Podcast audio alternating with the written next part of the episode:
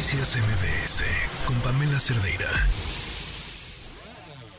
Economía para todos con Sofía Ramírez. Híjole, y me da muchísimo gusto porque Sofía nos va a salvar la tarde, porque nos tiene una historia que es padrísima, pero además creo que es de las personas más adecuadas para hablar justamente de quien se ganó el Premio Nobel de Economía, porque si hay alguien que ha estado y lleva años detrás de los datos que tienen que ver con la inequidad de género, de poner esta perspectiva en todo lo que tenga que ver con nuestros números, lo que ganamos, lo que perdemos, lo que no se nos paga, es Sofía Ramírez. Sofía, ¿cómo estás? Buenas tardes. Pues la verdad es que después de ir a ver a Seguilla, el gobernador, como que me dio un poquito para abajo, pero no me voy a dejar arrastrar. Sálvanos. No me voy a dejar arrastrar. Vamos a platicar. Hazlo por Claudia. De algo, de, algo padrísimo, exacto, de la doctora Claudia Golding. Hace un rato en una comida de economistas alguien decía, yo no he leído a la señora. Y yo, la doctora, por favor. La doctora ganó un premio Nobel. Así no lo haya usted leído, señor economista.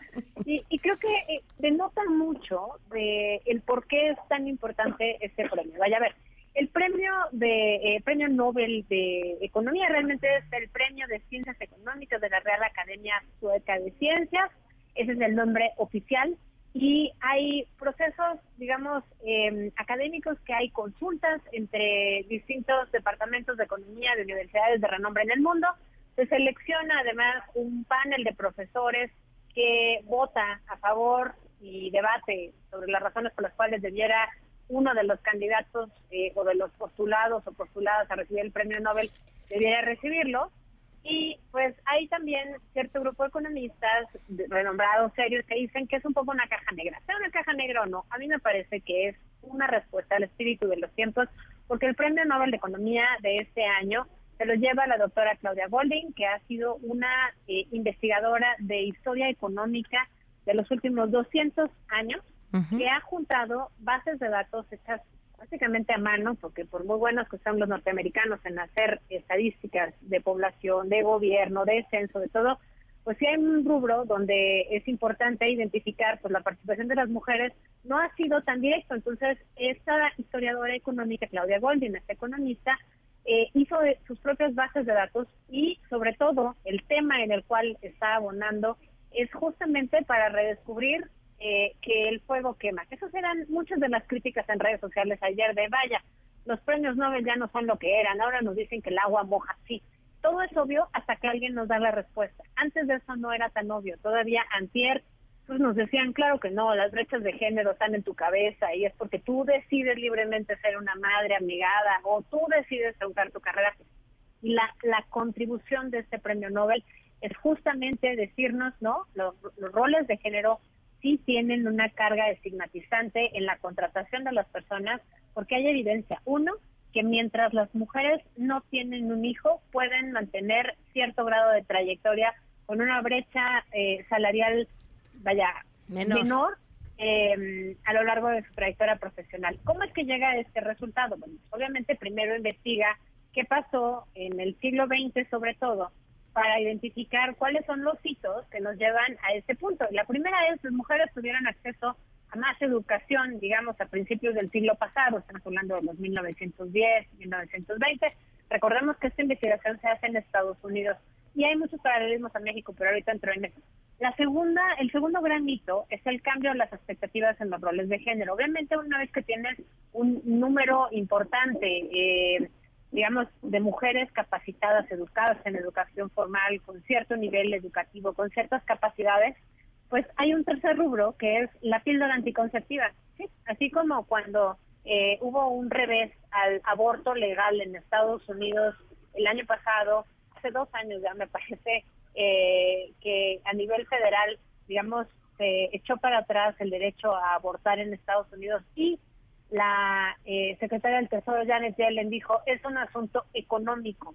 Esto es un asunto claramente de derechos humanos, es un asunto de género, pero sobre todo es un asunto económico y nadie le creyó. Bueno, pues claramente el premio Nobel abona ese rubro y dice, el hecho de que las mujeres podamos decidir cuándo tenemos al primer hijo determina en gran medida el ingreso del resto de la vida y por supuesto las brechas que se van a ir formando alrededor de ello. Entonces, punto número uno, el hecho de haber podido acceder educación, a un cambio de expectativas porque había más mujeres educadas, pero además haber podido decidir en qué momento se convertía una en madre y ya no era madre adolescente, sino era madre tardía, y hoy en día pues las mujeres empezamos a tener hijos en los 30, pues realmente eso ha permitido que las carreras de las mujeres pues acumulen cierto grado de experiencia y entonces el golpe tan abrupto a la trayectoria profesional, al ingreso o al incremento en su ingreso es muy evidente porque pues obviamente de haberse seguido de frente sin tener esos eh, trabajos flexibles entre comillas donde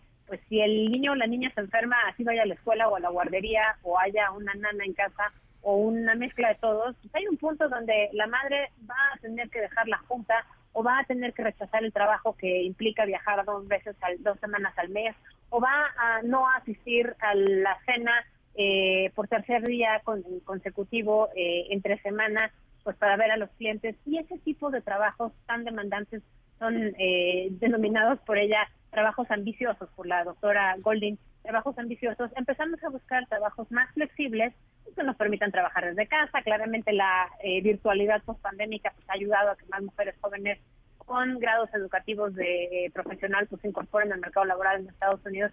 Pero todos estos son cambios de paradigma que tenemos que ir viendo cómo pues van dejando un resabio, porque nada de esto sucede gratuitamente y nada de esto no deja huella. Por ejemplo, hay una identificación muy clara de que a partir de los roles de género de la expectativa de la edad en la cual las mujeres empiezan a tener hijos, pues haya una brecha importante en los ascensos, brecha importante en los ingresos, en las ofertas laborales, porque pues como ya seguramente se va a embarazar y va a tener su primer hijo y va a empezar a tener sus esquemas flexibles, pues de entrada de origen ya mejor ni le damos la promoción o no le damos el ascenso o simplemente no le hacemos la misma oferta que le haríamos a su contraparte masculina. Entonces, creo que esta investigación, Pam, ya para ir cerrando un poco la intervención, da para muchísimo, pero creo que sobre todo para darnos cuenta que no solo es una investigación a favor de los derechos de las mujeres, ¿no? Es una investigación de historia económica que nos pone en perspectiva lo que ya sabíamos, que el hecho de que las mujeres tuviéramos estos dobles roles de trabajadoras eh, esenciales en casa y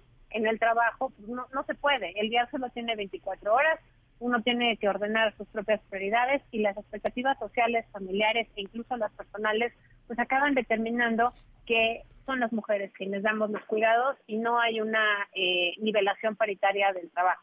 Entonces creo que esta investigación, una vez más, no solamente es en favor de las mujeres educadas, es en favor de una discusión de roles de cuidados mucho más paritarios, porque insisto, así tengas un sistema de cuidados que en México no tenemos, eh, así tengas escuelas de tiempo completo, hay una parte que va a mantenerse, que es quien le pone más atención a la crianza. Claro, y eso es finalmente lo que nos sigue frenando en un montón de cosas.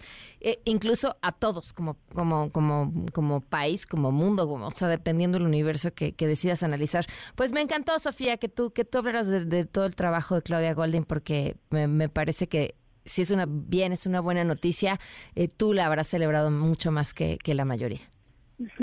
Pues te agradezco, Pamela, y me da doble orgullo que reconozcas el tema que ha hecho México, cómo vamos a ir pues, mapeando estas brechas sobre todo cuando, y, si me permites robarte un minutito más, cuando vemos esta eh, investigación traducida al entorno mexicano, nos empiezan a hacer tanto sentido algunas de las conclusiones que encontramos, por ejemplo, en la ENIC, la encuesta ingreso-gasto, donde ves que entre más mujer, entre más hijos tiene una mujer, mayor es la brecha salarial en México al día de hoy, o por ejemplo que eh, las personas que vienen de entornos indígenas pues tienen brechas más amplias porque los roles de género son todavía eh, más arraigados. Entonces, creo que sí da para tener una base científica que permite hacer investigación nacional con pues con eso, con la evidencia de nuestro lado. Muchas gracias, Pam, y un abrazo. Gracias, buenas tardes. Noticias MBS con Pamela Cerdeira.